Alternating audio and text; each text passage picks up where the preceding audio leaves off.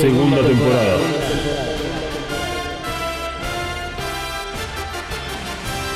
The Reveal Series.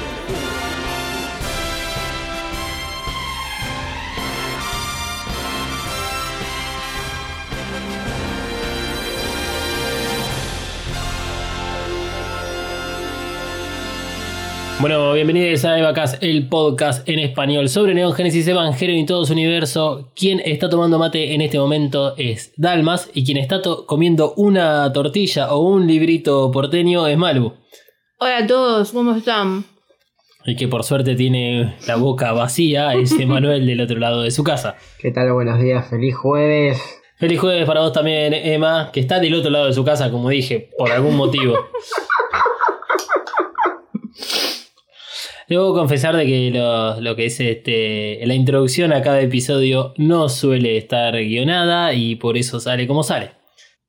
Bueno, en el episodio de hoy tenemos algo diferente a lo que veníamos proponiendo en los últimos capítulos. Los últimos capítulos fueron destinados a esas noticias del universo de Evangelion, cambiando completamente el formato y buscando innovar constantemente dentro de lo que es este podcast. Pero hoy tenemos un episodio que sale de el, el Evacast eh, News, el noticioso, alias el episodio anterior, porque en ese episodio terminamos hablando acerca de la distribución de las películas, el hecho de llegar eh, al Blu-ray y cómo es todo ese proceso y bueno, descubrimos que no sabíamos nada.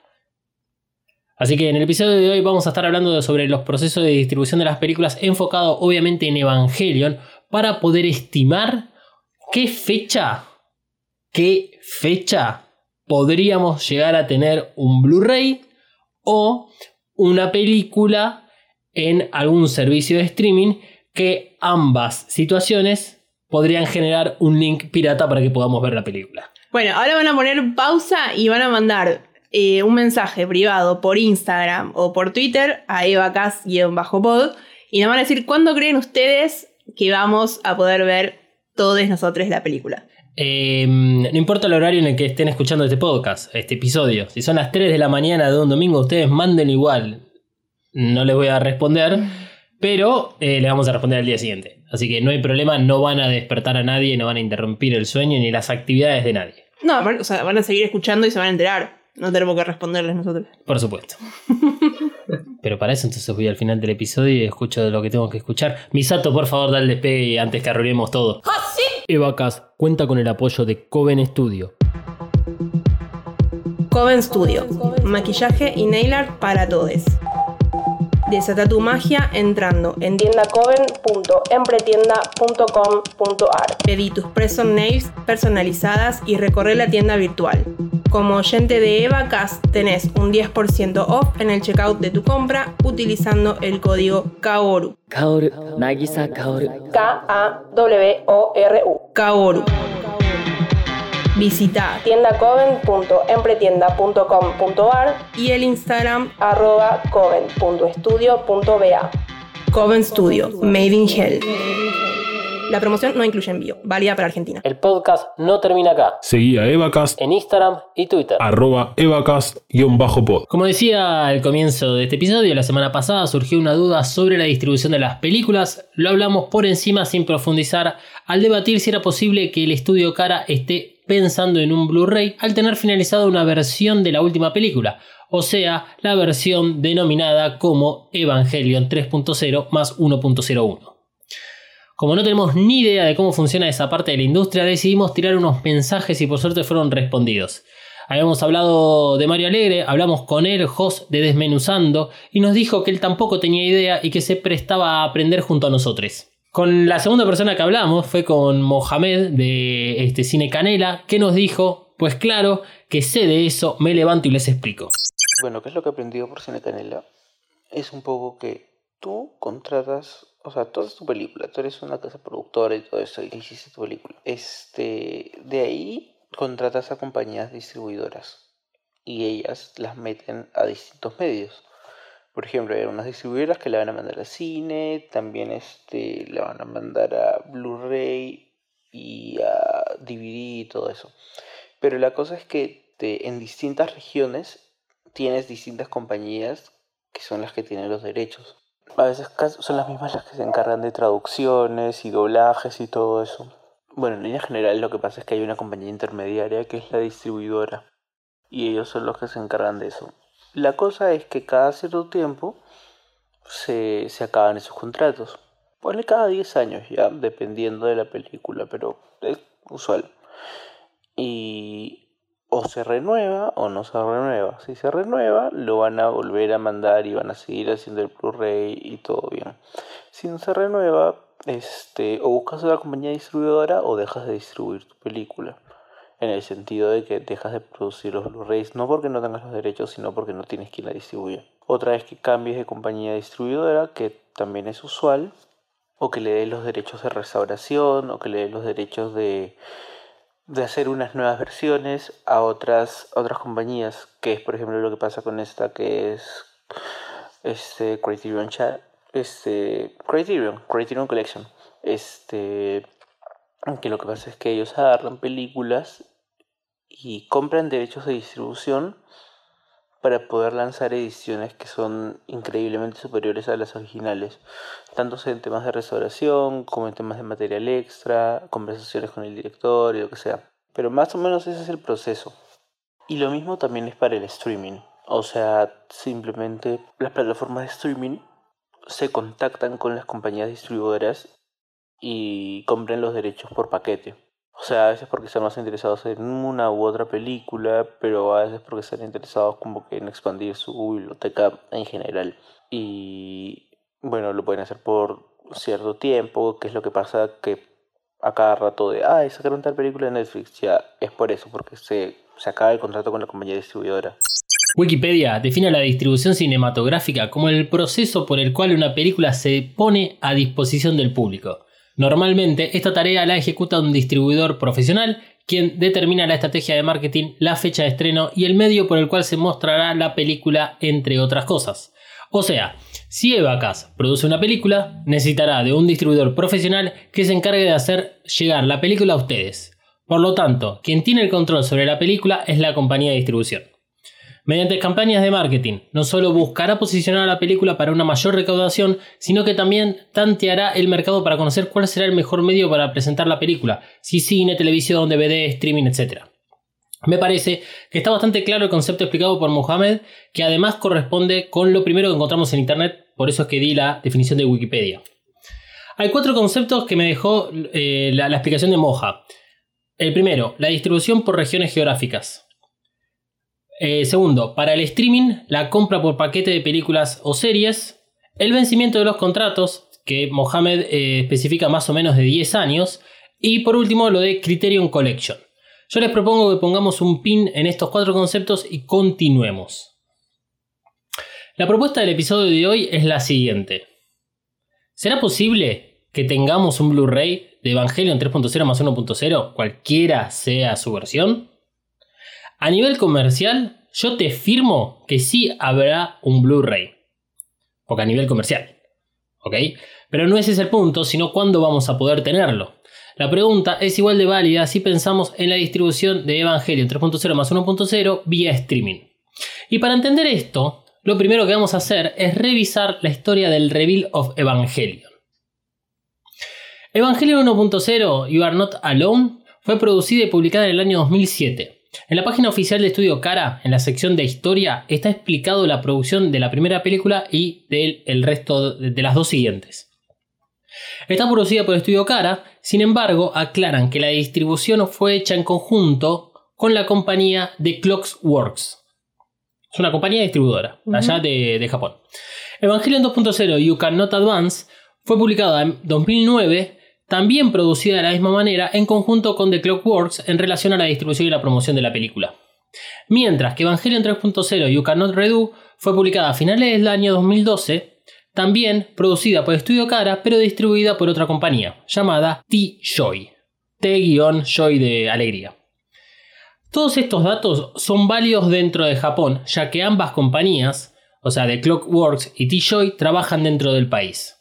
Entonces, saco dos conclusiones hasta este momento. La primera es que Studio Cara tiene casi el 100% de los derechos sobre la distribución de estas tres películas porque trabajan en conjunto con las distribuidoras. La segunda conclusión en realidad es más una pregunta y tiene que ver con qué pasó con el Reveal of Evangelion en otros países. Entonces, antes de pasar al segundo caso, que es la parte de región, que es esto que planteaba Mohamed, eh, quiero profundizar un poco en las dos compañías distribuidoras que eh, se hicieron cargo de las tres primeras películas. Es muy cortito, pero sirve para entender el concepto a lo que quiero llegar. The Clockworks, que se escribe con K y Works con X al final en vez de la K, es una compañía de distribución de películas, de publicación y venta de videos, con presencia en Asia y no hay mucha más información relevante y por lo menos a mí me parece que es una compañía chica, ya que en su página web indican que tienen 22 empleados y más o menos cotiza unos 100 millones de yenes. Tranca. Tranca, pero T-Joy cotiza un billón de yenes. ¿Ok? Entonces, Parece una compañía un poco más grande que The Clockworks, más allá que es- es- sigue siendo una sensación eh, personal, porque esto eh, me baso nada más que en la información pública que está en, en ambas páginas de internet. Pero T-Joy demuestra mayor presencia en los cines de Japón, ya que cuenta con 218 pantallas distribuidas en 28 complejos de cines de Japón. Nuevamente, yo creo que se va entendiendo el proceso de produ- producción y de publicación de la película. O sea, el proceso. Sí, tengo algunas preguntas que no sé si las va- tal vez las respondes más adelante, pero por ejemplo, es- ¿son también empresas que se encargan de hacerlo de manera internacional? ¿O, a- o qué pasa cuando salen a otros países? ¿Quién se encarga de hacerlo acá? Y por ejemplo, no tengo recuerdos de que las, las anteriores películas, las otras tres películas, se hayan estrenado acá. Me parece que jamás llegan. No. y, o sea, perdem- está diciendo que perdemos completamente la esperanza de que algún día se estrenen en Argentina. Listo, eso queda descartadísimo. Como diría Susana Jiménez, correcto. Ok. Eh, justamente ahora vamos a hablar del tema de los otros países, pero la realidad es que no importa qué pase en los otros países. ¿Por qué? Porque depende muchísimo de estas compañías distribuidoras que tienen base en esos países y que van a hacer todo el trabajo de la distribución en esos países. Según IMDB, que es el portal que utilicé como referencia para la parte de regiones, no están listadas todos los países reales donde Evangelion tuvo presencia y IMDB eh, te cataloga no solo si fueron a través de cines o de películas o de televisión o de video. Hay muy pocos países realmente. Insisto, no los voy a listar porque no tiene sentido, porque en realidad descubrí otra cosa viendo esto, que es a lo que quiero llegar. Pero efectivamente, si no hay una compañía dentro de un país o de una región, como puede llegar a ser Latinoamérica, que Mm. tenga la capacidad de distribución, que no solamente es llevar el producto, no importa el formato, si es cine, Blu-ray o DVD, pero económicamente piensa o averigua que no le va a, a dar los números, no lo va a distribuir. Claro, por ejemplo, Cruella. Cruella llega a todo el mundo y quién lo distribuye una sola empresa a todo el mundo o es o, o- o se van pasando, se van comprando derechos. No, no sé cómo. En, en el caso de Cruella creo que diste un ejemplo que es muy complicado porque eh, salió exclusivamente para streaming por ahora. Ok, bueno, o sea, Eh, y encima- trasladalo a cualquier película, no Ok. sé, Titanic, ponele. Bueno, vamos a llegar a eso. pará. Vamos a llegar a eso. Entonces, Ok. A- ahora hacia el final de, de la explicación y casi, digamos, no al final del episodio, pero al final de la explicación vamos a llegar a la parte de streaming. Y perdón, la última no sé si no me quedó claro, pero eh, Estudio Cara elige trabajar con esta gente o, o sea, son amiguis o, o ellos o las empresas de distribución son las que tratan de ganar.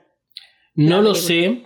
Me parece en esta instancia, en lo que corresponde a el reveal of Evangelion de la primera película a la tercera, puede haber un ida y vuelta. Hmm. Cara necesita de esto, hay una empresa distribuidora que dice, che, yo lo puedo hacer, o viceversa. Vamos a hablar de ese detalle, porque eh, EVA 3.0 más 1.0 es un caso completamente aparte y nuevo. Entonces lo, lo quiero separar y lo vengo separando de, de la explicación porque eh, hay, un, hay un comportamiento que se da en toda esta historia de publicación de las películas y la distribución que nos puede presentar un buen panorama para el futuro. Entonces, como decía, creo que se va entendiendo el proceso de producción y de distribución. O sea, hay una productora que hace un producto, en este caso una película, y necesita de una compañía que se la distribuya. En la mayoría de los casos, la compañía de distribución tiene lo que son o los contactos o la potestad ya de salas de cine como para distribuir las películas allá. Entonces, tal vez a la pregunta que vos decías, ¿quién sale a buscar a quién? Y si yo sé, en el caso de Estudio Cara, que tengo un producto que va a eh, llegar a más de 5 millones de personas y voy a buscar una compañía que me pueda dar la cantidad de salas de cines o la cantidad de Blu-ray, llegado el caso, para solventar esas 5 millones de personas. ¿Mm? Ok. Bien, ¿qué pasó en otros países? Como decía, la información la saqué de IMDB, donde tienen un listado de la mayoría de las compañías de distribución que participaron en cada película del reveal. O sea, entré a, a cada perfil de eh, EVA 1.0, EVA 2.0, EVA 3.0, me fijé en la información disponible y ahí está el listado de países donde está aclarado en cada país cómo se distribuyó. Despreocupate que no voy a recitar cada país, sino que voy a destacar algunas sorpresas que encontré dentro de esta información. Porque insisto que la información es como eh, agarrada con pinzas. O sea, ya de por sí el hecho de que sea del japonés al inglés, sabemos que hay pérdida de información y los japoneses no presentan la información de la misma forma que eh, se muestra en IMDB. Eh, o sea, los créditos no son exactamente lo mismo, creo que hay diferencias que pueden llegar a pensar una cosa u otra, pero me parece importante destacar que este, para Evangelion 1.0, You Are Not Alone, fue distribuida en otros países a partir del 2008, o sea, un año después de haber sido emitida en Japón. Participaron muchas compañías, tanto en la distribución en cines como en DVD, por ahora nada raro. El listado de países son 8 que figuran. Me llama la atención de que sean tan pocos. Por eso es que no confío tanto en la información de IMDB, pero sí que confío en la información que se puede obtener con este análisis. Evangelion 2.0 You Cannot Advance se comporta más o menos igual que EVA 1.0, excepto por la presencia de Studio Cara Digital Bu. Ese, ese Bu es guion B larga U. Esta división de Studio Cara figura como distribuidora en Japón de todos los medios de publicación de la película, o sea, cine, DVD y Blu-ray, solo para EVA 2.0. Estudio Cara Digital Boo es una división que se encarga de la parte digital del estudio y está incluida dentro de lo que es Estudio Cara. También figura dentro de los créditos de producción de la película junto al Estudio Cara.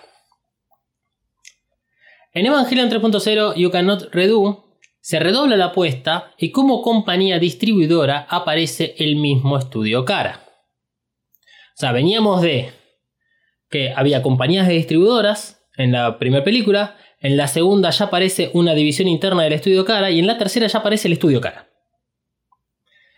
Por último, y antes de entrar en el terreno especulativo de EVA 3.0 más 1.0, voy a develar una problemática.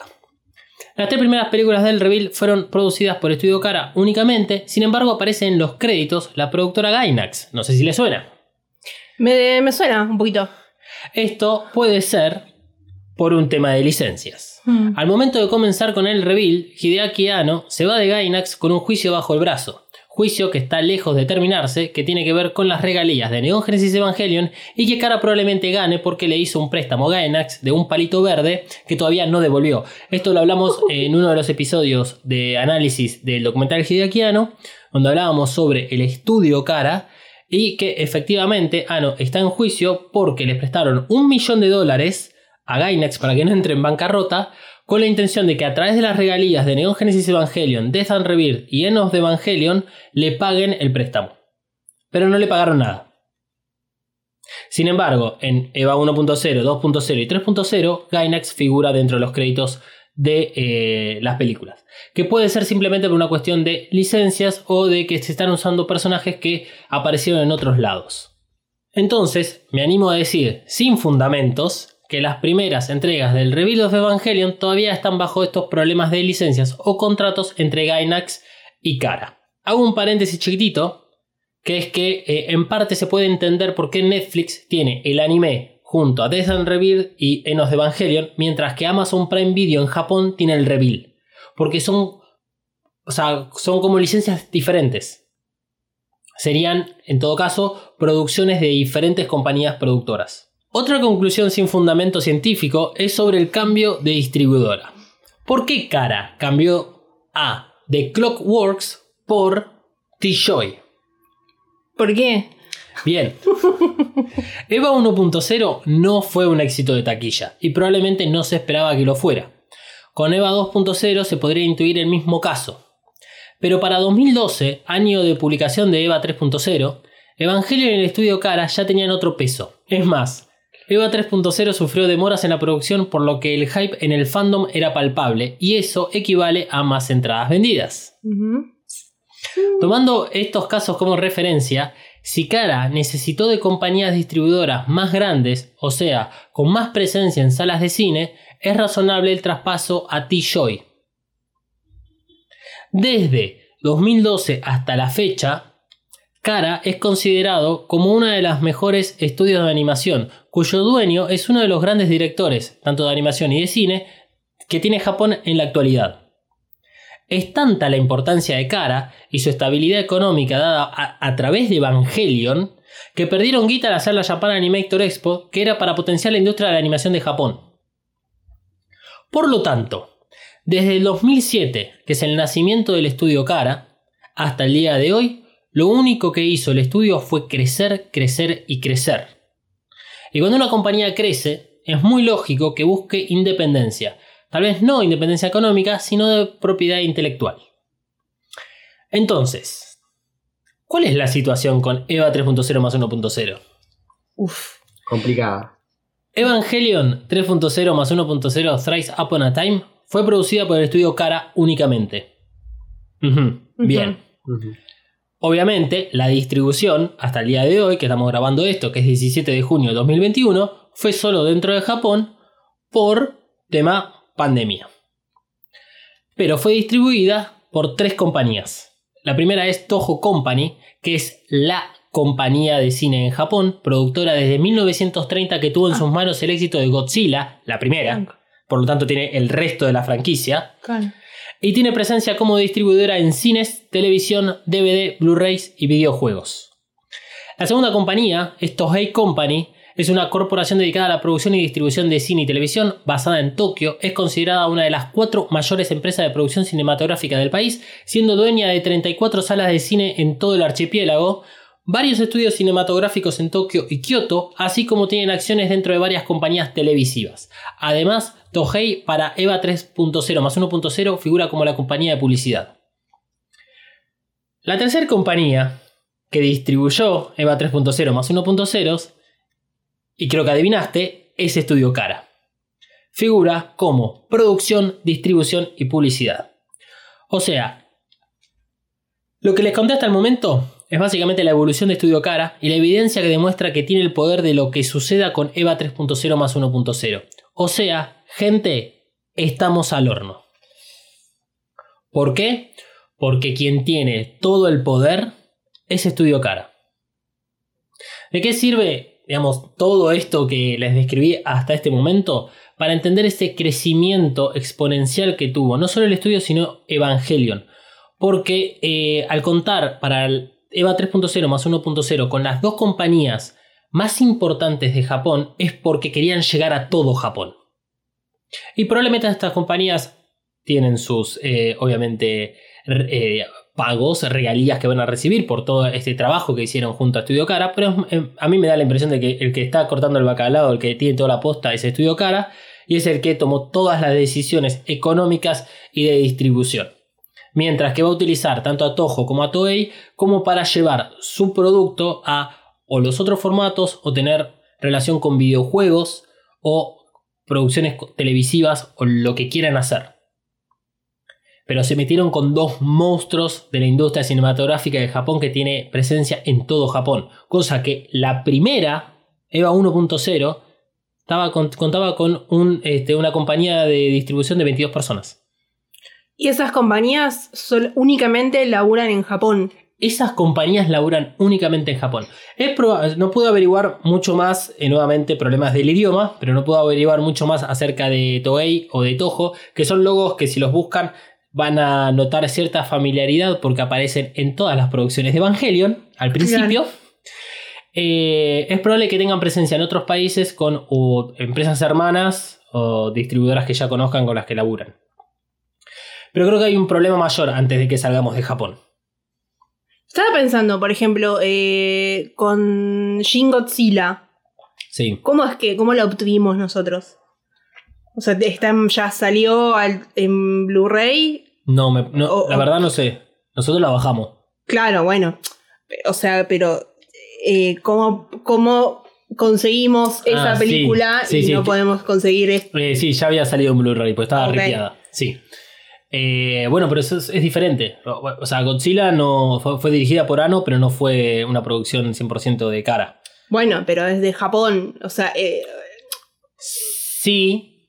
o sea con esa excusa no, podríamos ver ninguna película de que sea de Japón, básicamente.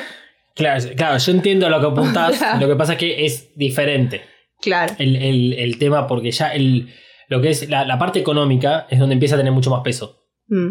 Probablemente sea mucho más fácil de distribuir Godzilla que Evangelion. ¿Por qué? Porque tiene otro impacto. Godzilla, o sea, ya el, el nombre Godzilla no importa si es japonesa, si la hizo o no Ano. Godzilla llega a Estados Unidos, que es el otro gran mercado que necesitan las compañías de, de cine para explotar y para ganar guita. Y cuando llegan a Estados Unidos, tal vez se distribuyen allá o directamente la agarra a Estados Unidos y la rehace para este, no ofrecer una película con subtítulos, porque bueno, no saben leer una pantalla.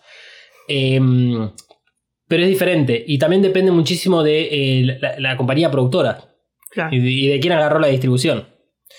Acá el control lo está teniendo cara. Y eh, eh, creo que ahí está el, el punto de la cuestión.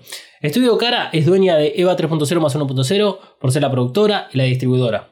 Su poder es claramente evidente y lógico, porque Evangelion es una máquina de hacer guita por las regalías del anime, de Enos de Evangelion y el manga, por la venta de las licencias para los diversos productos que, como, no sé, esa presto barba de Gillette, por las películas del Revinos de Evangelion y especialmente porque la última película recaudó 80 millones de dólares en tres meses solo en Japón. O sea, ¿realmente Estudio Cara dejaría en manos de otras compañías a la gallina de los huevos de oro?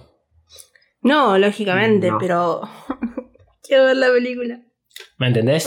Sí. Ente- ¿Me me entendés como el problema no es el- el- la distribución, la, no sé, el, el proceso que hay detrás? El problema es Estudio Cara. Claro. Les había contado, eh, les había dicho que pongan un pin en esos cuatro conceptos que dejó la explicación de Mohamed. Lo vuelvo a reiterar. El primero es la distribución por regiones geográficas. El segundo es, eh, en el caso del streaming, la compra por paquete de películas y series. El tema de los vencimientos de los contratos, aproximadamente 10 años. Y lo de Criterion Collection. Sobre la distribución de por regiones. Dada la situación actual, o sea, la pandemia, parecería que la única forma de consumir EVA 3.0 más 1.0 fuera de Japón es a través del Blu-ray. Mm. Sin embargo, algunos países con muchos porcentajes de la población vacunada están volviendo a la normalidad prepandemia. Por lo tanto, podríamos decir que los cines pueden llegar a ser reabiertos y EVA 3.0 más 1.0 podría comenzar a distribuirse fuera de Japón. Mm. Acá es donde la parte comercial entra en juego, porque las ventas del Blu-ray tal vez son mejores que las del cine, porque tiene otro tipo de alcance. Además, no habría que olvidarse que son muy pocos estos países que van volviendo a la normalidad eh, respecto al COVID. Entonces, eh, no sé si Cara estaría dispuesto a distribuir en pocos países su película en cines, excepto que firme un contrato con distribuidoras locales que éstas absorban los costos si sale mal la jugada. Porque yo te doy la licencia para que vos la distribuyas poner en Argentina. Pero si en Argentina hacen un focus group o una campaña de marketing y dicen, che, loco, lo que tenemos que pagar por la distribución de esta película no lo recaudamos de acá a 20 años, ¿para qué la voy a, a traer? claro. Porque aparentemente las distribuidoras, como decía Mohamed, son las que se encargan de hacer el doblaje, los subtítulos, para localizarlos. Es un laburo enorme. Sí, sí, me imagino. Ahí está la diferencia entre Godzilla y Evangelion. Evangelion es una máquina de hacer guita, pero en un nicho muy chiquito. Godzilla no, Godzilla es como que ataca a diversas edades. Después si la película te gusta o no te gusta es otro tema. Pero ya el nombre Godzilla es completamente diferente al de Evangelion. Mi viejo lo reconoce, Evangelion no. Claro, es verdad. Por otro lado, el Blu-ray requiere de un cambio de formato de la película, obviamente que incluye los subtítulos, el doblajes y, por qué no, escenas extras o comentarios de los directores, cosas que se suelen hacer para incluir dentro de los Blu-ray y atraer al público que los compre, porque ofrece algo nuevo. Acciones que estarían a cargo de cara, en este caso porque es la distribuidora. Sin embargo, la ventaja del Blu-ray es el alcance que tiene con respecto al cine, y más en pandemia. Te llega a tu casa, Claro. no tenés problemas. Cara estuvo, desde que eh, publicó la película el 8 de marzo, estuvo muy eh, presente en sus redes sociales y a los momentos de recibir a las personas que iban a ver la película, estuvo muy presente respecto a la limpieza, los cuidados que había que tener para evitar contagios y todo eso. Así que el Blu-ray, para mí, en estos momentos le gana el tema del cine, justamente por una cuestión de contagios respecto al COVID. Por lo tanto, ¿podremos ver legalmente en Latinoamérica Evangelion 3.0 más 1.0? No parece ser un escenario que se vaya a cumplir en poco tiempo.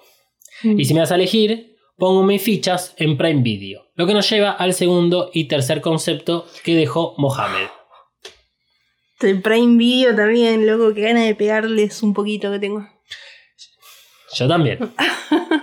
Distribución en streaming y licencias.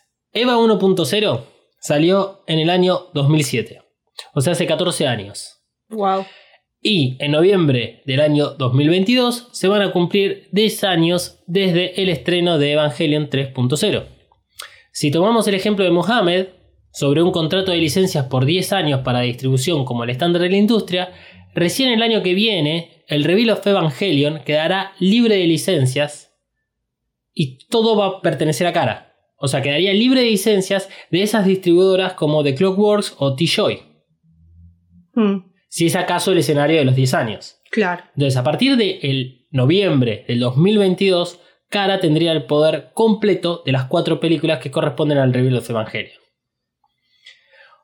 Mohamed lo que planteaba era qué pasa cuando se acaban eh, esos contratos, si se contratan nuevas compañías distribuidoras o pasan otras cosas, o las dejan de distribuir. Claro. Entonces, Ya veo que Hideaki dice, no, ¿saben qué? Nadie más en el mundo va a volver a ver estas películas. Estoy, Se termina acá. Estoy de acuerdo con que haga eso. A la vez no estoy de acuerdo con que haga eso. Si yo tuviese ese poder, uff. Es que es re tentador. Ahora, Ay, si yo, la, yo la puedo ver cuando quiera. Ustedes, mendigos mortales, se les, tra- se saca acá. Exacto, sí, full. A full. Yo creo que es mucho más fácil de vender el paquete de la tetralogía del Reveal of Evangelion de forma completa que solo una parte de las películas a un servicio de streaming. Claro.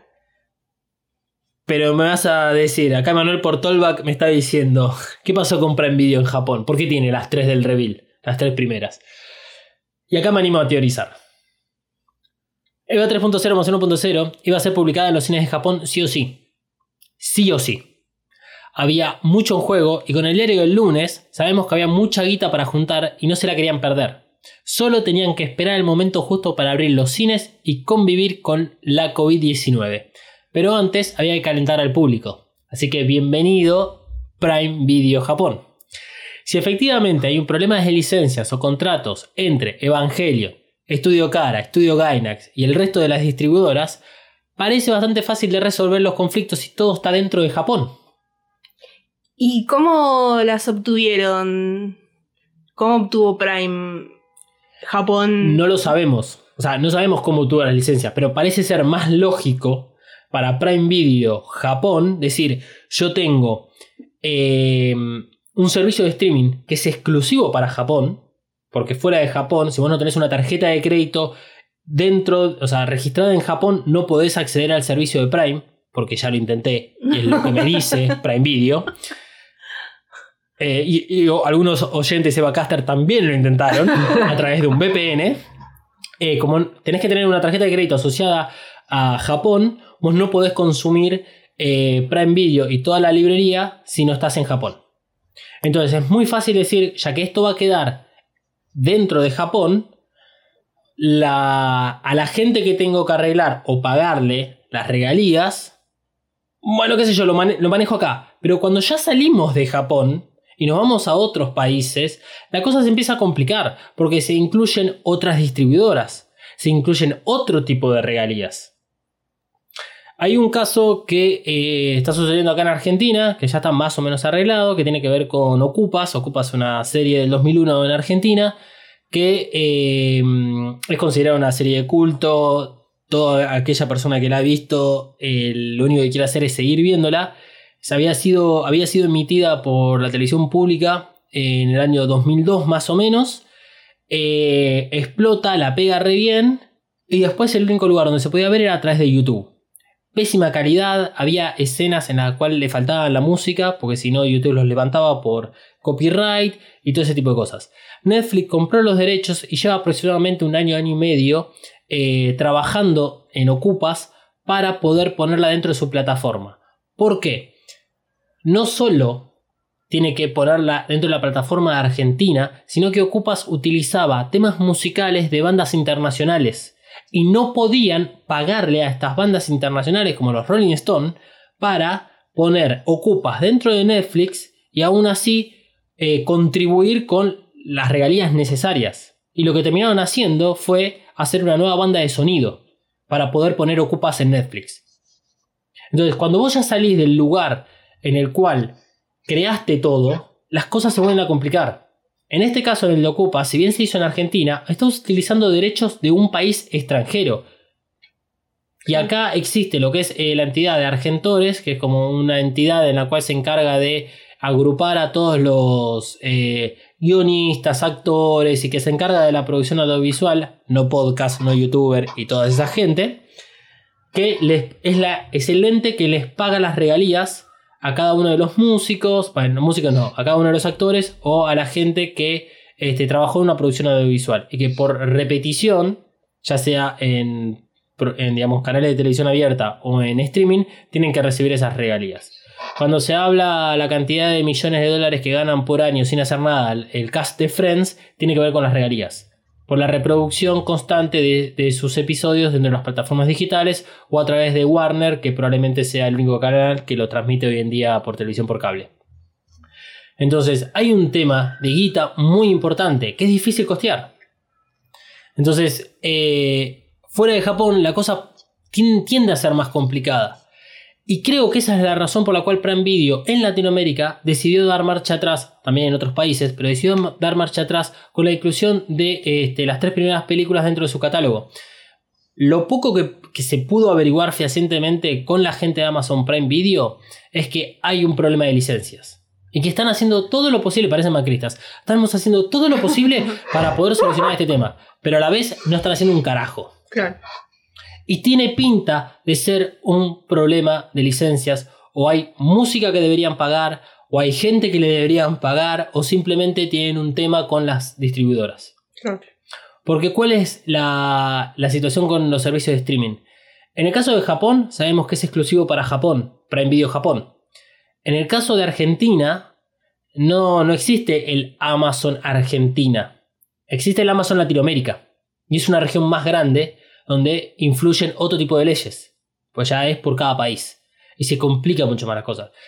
Quisiéramos tener muchísima más información de esto. Así que si alguno de ustedes que está escuchando este podcast tiene contactos dentro de, no sé, del cine o sabe de distribución, ya lo pedimos en el episodio anterior, pero lo volvemos a, pedir. Y ya con esta información que le dimos en este episodio, eh, entienden un poco más a qué apuntamos con la necesidad de encontrar información, nos pueden ayudar un montonazo. Por nuestra parte vamos a seguir averiguando un poco, a ver si se puede entender un poco más esta situación sobre la distribución, las licencias, el pago de regalías y todo eso. ¿Nadie tiene el mail de Hideaki Anno para mandarle? Me encantaría. Ay, dale, hermano. Sí, a ver, si estuviese en Japón iría y le tocaría a la puerta. Tengo que conseguir, creo que hay un pibe que sigo en TikTok que vive en Japón, no sé si es argentino, lo- no sé, lo voy a, le voy a chiflar, le voy a decir, a ver, andate hasta estudio cara y... Yo estaba pensando que un amigo tiene un- una pareja de amigos viviendo allá. Sí, o sea, podríamos preguntarle, lo que pasa es que una vez que tocan el timbre, primero que nada, tiene que encontrar a Ano que no va al estudio. No, pero por ahí capaz, no sé, pueden conseguir algo. Sí, sí, o sea, ya, algún, algún día nos vamos a, lo, lo vamos a lograr. En resumen, ¿veremos en Blu-ray Eva 3.0 más 1.0? Sí, pero no creo que sea hasta el año que viene. En el mejor caso, para mí, podríamos llegar a tener un Blu-ray para Navidad 2021. Uf, En el peor, a mediados del año 2022. Que no sé qué tanto festejan Navidad los japoneses, o sea, si es realmente, si suman a la movida comercial a nivel mundial de que salen todas cosas especiales y bla, bla, bla, o si no le dan tanta bola y tienen otra cosa a la que apuntar. Me hice la misma pregunta Hmm. y me la respondí diciendo que si van a hacer un Blu-ray, no hay mejor forma de llevarlo a otros países que a través de las navidades. Entonces, no no, la, la fecha de Navidad 2021 no la pensé para dentro de Japón, sino para afuera de Japón. Un público mucho más occidental, básicamente decir, toma, vendela a través de Amazon. Y ya ahí a través de Amazon va a llegar un montonazo de países, si está disponible ahí. Eh, entonces por eso pensé la fecha de Navidad 2021. Desconozco lo mismo respecto a la, la celebración en Japón. Pero a esta altura no importa, porque Japón ya la vio, la película. Claro. Otra pregunta. ¿Veremos en streaming Eva 3.0 más 1.0? Sí, por supuesto. Sí, en 10 años luz. Claro. Pero estamos en lo mismo con con el Blu-ray. O sea, en algún momento sí. Claro. Pero efectivamente debe haber algún problema con las licencias. Entonces, ¿de qué depende que podamos ver EVA 3.0 más 1.0? Depende exclusivamente de Estudio Cara, lo cual es el mejor y el peor escenario posible. Como dijimos en el episodio anterior, hasta que no salga en Blu-ray o no esté streameada, no va a haber un link pirateado con una calidad más o menos disfrutable con doblaje o con subtítulos. Cara se puso mucho la gorra respecto a la piratería dentro de los cines de Japón desde que estrenó la última película y parece que estuvo funcionando porque todavía no apareció ningún link con la película y antes de grabar este episodio volví a revisar todos los sitios de torrent habidos y por haber que suelo revisar y no hay un link todavía con la película, lo que hay son links con pseudos películas que adentro no tienen nada. Maldito, maldito sean. Sí. Lo bueno de todo esto, ¿saben qué es? No. Que hoy cumplimos 25 episodios para la segunda temporada de Vacas. ¡Wow! ¡Bien! Algo que originalmente iba a tener 8 episodios. ¡Ay! ¡Uh! y que Evacas va a seguir estando, haya o no haya Evangelion 3.0 más 1.0. ¡Vamos! Hermoso. Hermoso. Lo último que me falta aclarar es lo de Criterion Collection, que decía Mohamed. Criterion Collection es una empresa de distribución de películas estadounidense que se especializa en licenciar y vender películas clásicas y contemporáneas importantes, en ediciones que ofrecen la calidad técnica más alta. Janus Films y Voyager Company establecieron The Criterion Collection en 1984 como una empresa privada enfocada en exclusivamente el mercado de video doméstico en Estados Unidos. Entre 1984 y 1998, Criterion publicó películas en formato Laserdisc, siendo pioneros en funciones que ahora son un estándar en el video doméstico, como formato de pantalla ancha, pistas de comentarios de audio y otro contenido complementario, como comentarios del director. En 1998, Criterion pasó de Laserdisc al entonces naciente mercado del DVD y desde entonces ha publicado más de mil lanzamientos de DVD y Blu-ray. Desde entonces, todas las versiones de Laserdisc de Criterion se han agotado. O sea, si vos te compras un DVD tipo de Halloween que es de 1970 o 71, la hizo Criterion. Básicamente es eso. ¿Por qué lo, lo mencionó Mohamed? Porque es una de las distribuidoras más importantes de Occidente y que se hace cargo de además levantar un montonazo de viejas películas y ponerlas al hoy en día. Claro. Bueno, como agradecimientos, gracias Mohamed por tu explicación sobre la distribución. Nos reayudó a armar este episodio enfocado en la distribución de EVA 3.0 más 1.0. Mohamed forma parte de Cine Canela, un proyecto creado en Perú durante la cuarentena del 2020. Cine Canela tiene podcast y un canal de YouTube en el cual Eva Cas formó parte para hablar de Evangelion. Y por supuesto también le mandamos un abrazo virtual y a la distancia a Mario y Rosa de Desmenuzando, que, bueno, si bien no entendía nada como nosotros, siempre está bueno este, saludarlos porque son amigos de la casa. Sí, obvio. Y obviamente, tanto con Cine Canela como con Desmenuzando, esperamos volver a hablar cuando, bueno, lleva 3.0 más 1.0 llega a nuestras manos. Cosa Algún que no va a día. pasar. Yo pienso que eso va a tardar mucho. Porque, ¿Vos sí? yo digo porque yo lo pienso desde el punto de vista de ser Hideaki Anno, ser eh, Estudio Cara y haber visto lo que pasó con Netflix cuando le dieron los derechos del anime. Yo me mato. me rehicieron todos los subtítulos. Sí. le- me censuraron un anime. Yo me pongo Ay. un sodazo en la jeta, me voy. Y no hago un contrato con nadie. Me quedo con las cosas y no se las doy a nadie. Sí. Re. Por lo menos, más allá de si este episodio te puede haber gustado o no, a mí en lo personal me sirvió muchísimo para entender justamente esta cuestión de Netflix. Sí. O sea, de cómo es eh, realmente el proceso y cómo a veces la- las compañías, bueno, no tienen eh, realmente el poder para hacer llevar sus productos a quien quiere o a todo el mundo o para estar, eh, digamos, en las modificaciones ne- pertinentes o necesarias, tanto en el doblaje como en los subtítulos. En este caso, Cara sí tiene ese poder. Lo está usando a su favor. Yo creo que Cara está tomando la, la cómoda de mm, hasta que el mundo no vuelva a abrir sus puertas o no se acomode. Mm. La verdad es que no van a hacer nada. No, insisto que estos datos no están, no son públicos de cuánto costó la producción de EVA 3.0 más 1.0.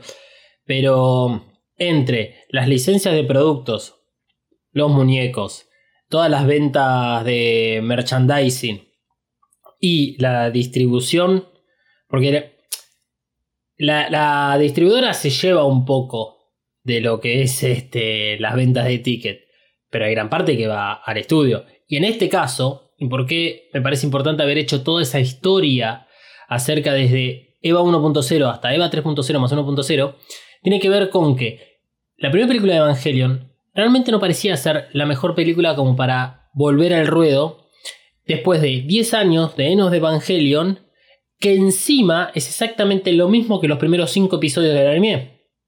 Y tal vez en Estudio Cara, que recién se lanzaba, que este, sale con una película que es igual al anime, decís, bueno, yo no voy a esperar recaudar 80 millones de dólares. La cuarta película, la que cierra todo el ciclo, la que te dice que Hideaki Anno no va a animar nunca más, no se va a meter nunca más en animación. La que está diciendo basta de Evangelion, por lo menos de- desde su lado. Y que fue atrasada durante 4 o 6 años, tanta cantidad de veces, por supuesto que va a recaudar. Y ahí en- entraron las dos compañías más importantes de, de Japón. Y creo que se entiende por qué es que estamos sufriendo tanto. Sí, Más allá del COVID. El COVID creo que puede haber eh, simplemente generado que no haya un screen para ver pirateado. Es lo único que puede haber llegado. Claro. Sí. A Latinoamérica creo que Evangelion 3.0 más 1.0 jamás hubiese llegado. Porque no hay mercado. Esa es la realidad. Lamentablemente esa es la realidad. Claro, capaz lo- ni les conviene. O sea, No. terminan perdiendo guita las, las distribuidoras y eso. Y. Claro. Es que en ese, en ese punto, ahí es donde eh, es- puedo responder un poco mejor tu pregunta acerca de quién sale a buscar a quién, si es la productora o la distribuidora. En este caso, siendo Evangelion, es, Evangelion tiene la, la potestad, Evangelion no, Estudio Cara tiene la potestad de decir, yo trabajo con vos y con vos no. Y tiene que haber una distribuidora muy grande, no sé, en Argentina o en Latinoamérica, que diga, acá hay mercado, vamos, hagámoslo. Claro. Parece que no hay. Y cuando tenés los cines cerrados, cuando la gente tal vez empezó a abocar mucho más en lo que es contenido de streaming, y tal vez no le das tanta bola al cine. Tal vez no le das tanta bola al Blu-ray. Porque mm, yo no conozco todos los países de Latinoamérica y voy a estar generalizando a través de lo que yo vivo en Argentina. Pero yo no te compro un Blu-ray ni porque sea millonario. Tal Sí, vez no. sí. Tal vez sí, porque voy, no sé, voy al Ateneo y lo compro. Pero hasta incluso es complicado que entren cosas de Amazon.com hasta acá. Claro. Entonces, ya de por sí el acceso que nosotros tenemos a ese tipo de productos es escaso. Entonces hace que sea escaso o que no figuremos en el mapa económico para Estudio Cara o para cualquier este, compañía de distribución. Claro. Qué triste. ¿Es triste? Sí, claro que es triste. Eh, bueno, no es el mejor episodio que hayamos hecho hasta el momento. si para cagarse de risa vayan a escuchar los de noticias, no este. Pero bueno. Eh, ojalá que, mm, que el día de mañana eh, haya un anuncio que diga que Evangelion 3.0 más 1.0 va a ser distribuida en los cines de Argentina y Blu-ray eh, fabricado en Tierra del Fuego. Porque la última vez que hice... Ensamblado. Ensamblado. La, la última vez que tiré una predicción así me cagaron en menos de 12 horas. Me dijeron que la, la película la iban a estrenar en 72 horas. Sí.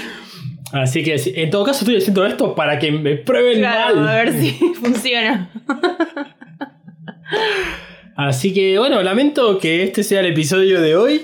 En el cual les estemos diciendo desde Evacast no van a tener nunca más la posibilidad de ver el cierre de Evangelion 3.0 más 1.0. El cierre, el cierre de, de la tetralogía. Eh, si quieren putearme, arroba dalmas-ng en todas las redes sociales. Si me quieren desmentir, pueden hacerlo a través de ahí. Eh, o, o vengan a buscarme, seguro la Habana. Bueno, a mí me pueden encontrar en mariana.flores.coven o coven.estudio.ba. En cualquier red social casi. Y a mí, bueno, encontrar es muy general, pero mis redes son arroba castoregi399 en Instagram y en Twitter. Eh, excelente. Eh, si no entendieron lo de Seguro de la Habana, o lo googlean o nos preguntan por privado. Pero bueno, nosotros somos grandes, somos gente ya que, que vimos los láser tics. Bueno, gente, eh, será hasta la semana que viene. Nosotros nos quedamos eh, conectados porque vamos a ver una sorpresa y ustedes no. Me encanta decir eso. ¿Todavía no te suscribiste a Evacast?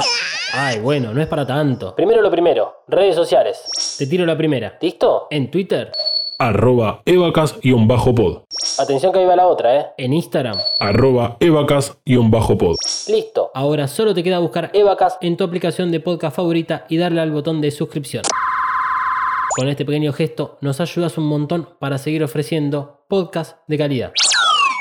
Evacast cuenta con el apoyo de Coven Studio. Coven Studio. Maquillaje y nail art para todos.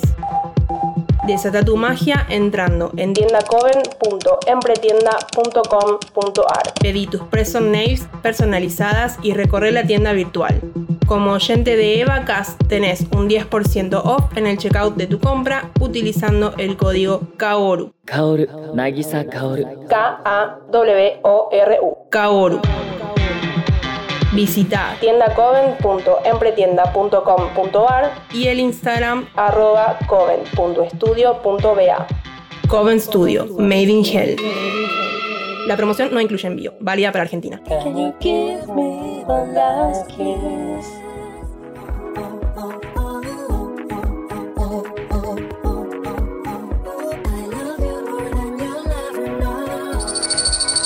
Es un producto fabricado 100% en los headquarters de Mothercaster Media ubicados en Saavedra 3. Si querés tener tu propio podcast o ya tenés uno, descubrí mothercastermedia.com. Elegí el servicio que mejor se adapta a tus necesidades y objetivos. Producción, mentoría, cursos, edición y más. Busca arroba Mothercaster en tu red social favorita y no te quedes afuera. Mothercaster Media. Transforma tus ideas en podcast.